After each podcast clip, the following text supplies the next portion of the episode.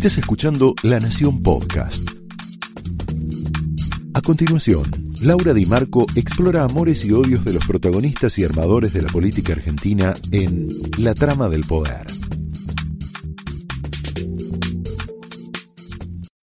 Hola, muy buenas noches, muy bienvenidos a la trama de esta noche, en donde la verdad, como decía recién Majul, tenemos un programón, tenemos invitados de lujo. Atravesados como estamos por la gravedad de esta pandemia, dominados por el miedo, ¿no? Todos estamos dominados por el miedo a enfermarnos, a que se enfermen nuestros seres queridos. Se nos están pasando por alto hechos institucionales muy graves que amenazan a la democracia en medio de la pandemia.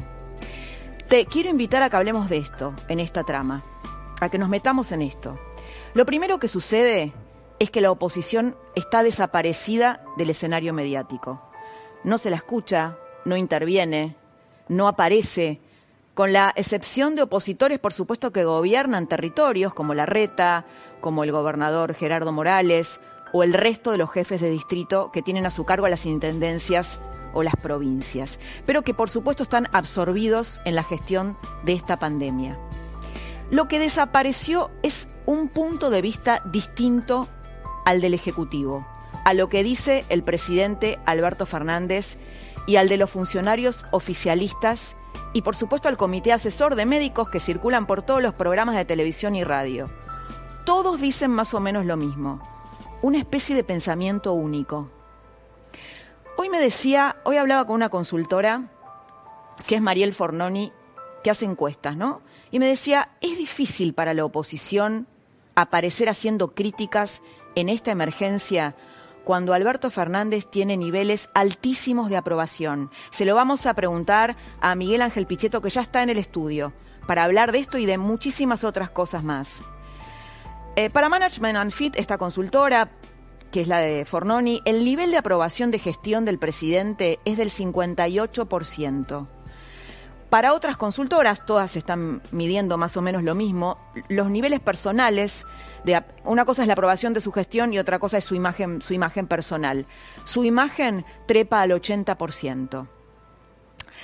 Lo que registran las consultoras es una disociación entre los altos niveles de aprobación del presidente y el aumento del pesimismo de los argentinos con respecto a lo que va a pasar en el futuro de la economía, la expectativa del futuro, que es, eh, que es tan importante a la hora de evaluar la economía, que es la otra pandemia, ¿no? La pandemia económica, que también puede poner en peligro tantas o más vidas como el coronavirus.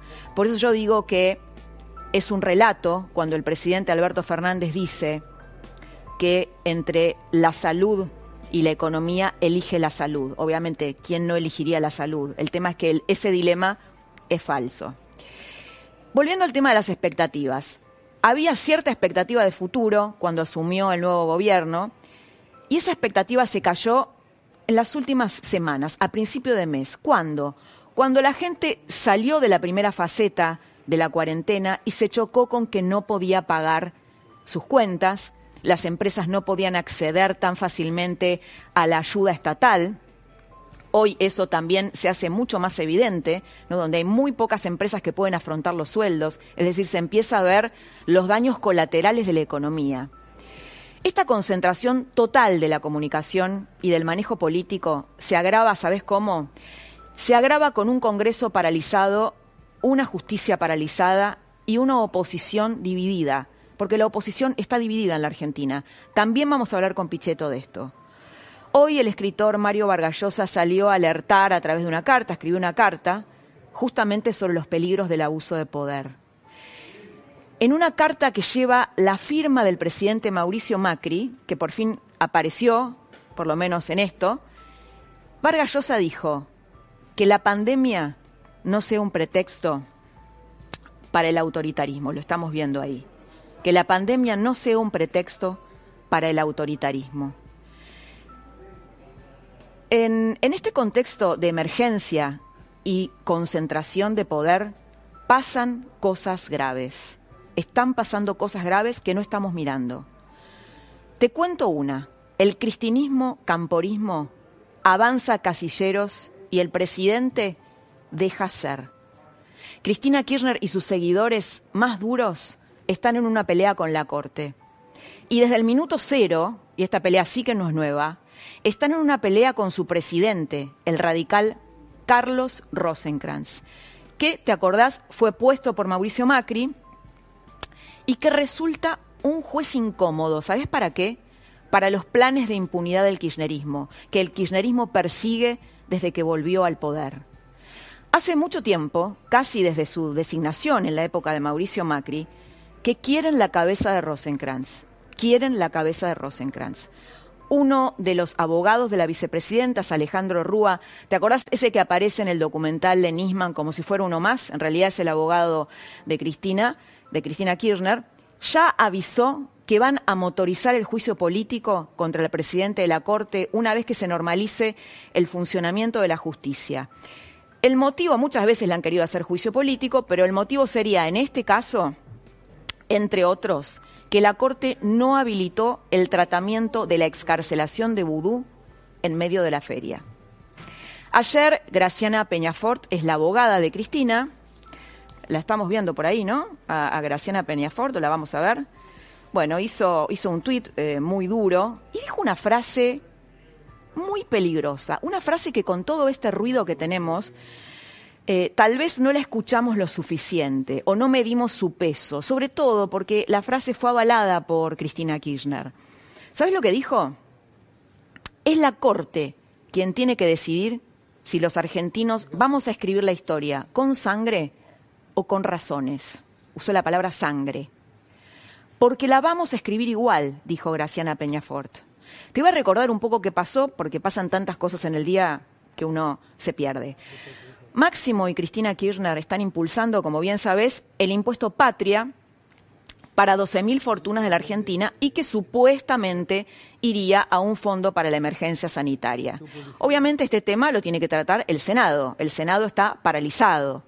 Por eso Cristina Kirchner, por consejo de Peñafort, que es una especie de arquitecta legal, le pide a la Corte una declaración de certeza. ¿Qué es esto? Le dice a la Corte que emita un fallo en favor de que la sesión virtual del Senado, como están, no puede haber sesiones presenciales, esto también se está evaluando, pero por ahora es así, eh, bueno, para que esa sesión virtual tenga validez.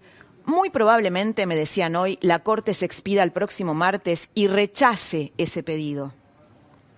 Pero dejando alguna pista, puede hacer ese fallo, rechazando ese pedido, pero dejando alguna pista de que el Senado puede regular su propio funcionamiento y por ende indicando en ese mismo fallo, los mismos cortesanos, como una especie de aclaración, que las sesiones virtuales tendrían validez. Pero ¿sabes cuál es la pregunta de fondo en todo este rompecabezas? La pregunta de fondo es, la amenaza velada de Peñafort, que usó la palabra sangre, en este contexto de pandemia, de emergencia, ¿fue un desborde personal, digamos, de ella? ¿O detrás de esa frase hay una embestida contra la Corte. ¿Sabes por qué te digo? Porque algunos creen que el kirchnerismo, eh, o se preguntan si el kirchnerismo no estará buscando ampliar la Corte, metiendo a los propios y así terminar de sellar el plan de impunidad. Te tiro un nombre, Horacio Pietragala Corti. ¿Lo tenemos ahí a Horacio Pietragala Corti? Ahí lo estamos viendo. ¿Quién es Horacio Pietragala Corti? Es el secretario de Derechos Humanos, camporista, fanático, uno de los hijos políticos de Cristina Kirchner, de la primera hora. Tal vez por eso, porque es el hijo de uno, es el hijo político de Cristina Kirchner, uno de ellos, no creyó necesario pedirle autorización o al menos comunicarle al presidente Fernández o a su jefa, la ministra de Justicia, Marcela Lozardo, para hacer lo que hizo esta semana ¿Qué hizo esta semana? Pidió por la libertad de uno de los emblemas de la corrupción kirchnerista, Ricardo Jaime, condenado por la tragedia de Once, pero además uno de los pocos corruptos que confesó haber pagado coimas a empresarios a los que debía controlar. Antes, Pietragala Corti había hecho lo mismo con Luis Delía. El pedido no tuvo éxito, por suerte, el pedido de liberar a Jaime, pero el límite no se lo puso Alberto Fernández que debería haberle pedido la renuncia a Pietragala, su subordinado, que se cortó solo. El límite se lo puso la propia justicia, que le denegó la libertad. El presidente la dejó pasar. Un dato histórico te voy a contar que puede ayudar a entender. Chacho Pietragala es el padre de este camporista y es una especie de prócer, de vaca sagrada dentro del peronismo. Lo era para Néstor Kirchner, era un poco más grande que Néstor Kirchner. Fue un alto cuadro, Chacho Pietragala, de montoneros y uno de los jóvenes de la JP que viajó en el vuelo de regreso definitivo de Perón a la Argentina. Un vuelo en el que Perón les dio un arma a cada uno de esos jóvenes para que lo defendieran en Ezeiza si las cosas se descontrolaban. Bueno, lo que sigue es historia de los 70 y es historia conocida. Otro hecho, el último, grave, que la emergencia tapó. Quedó realmente muy tapado este hecho. Escucha bien un grupo de científicos del CONICET difundió un documento en el que recomienda que el presidente restrinja sus entrevistas con periodistas, aparezca menos en los medios y, la frutilla del postre, no haga conferencias de prensa. Eh, la Argentina va a contramano de los intelectuales del mundo, ¿no? ¿Qué están haciendo los intelectuales en otras democracias? Están denunciando las tentaciones autoritarias en medio de la pandemia, muchos líderes que aprovechan darse poderes absolutos. Bueno, este grupo de intelectuales que asesora al presidente parece estar más preocupado por proteger al poder que por, garantizar que a la gente le llegue toda la información y no solo la que el gobierno quiere brindar. Esto fue La Trama del Poder con Laura Di Marco, un podcast exclusivo de La Nación. Escucha todos los programas de La Nación Podcast en www.lanacion.com.ar. Suscríbete para no perderte ningún episodio. Estamos en Spotify, Apple Podcast, Google Podcast y en tu reproductor de podcast favorito. Seguí escuchando La Nación Podcast.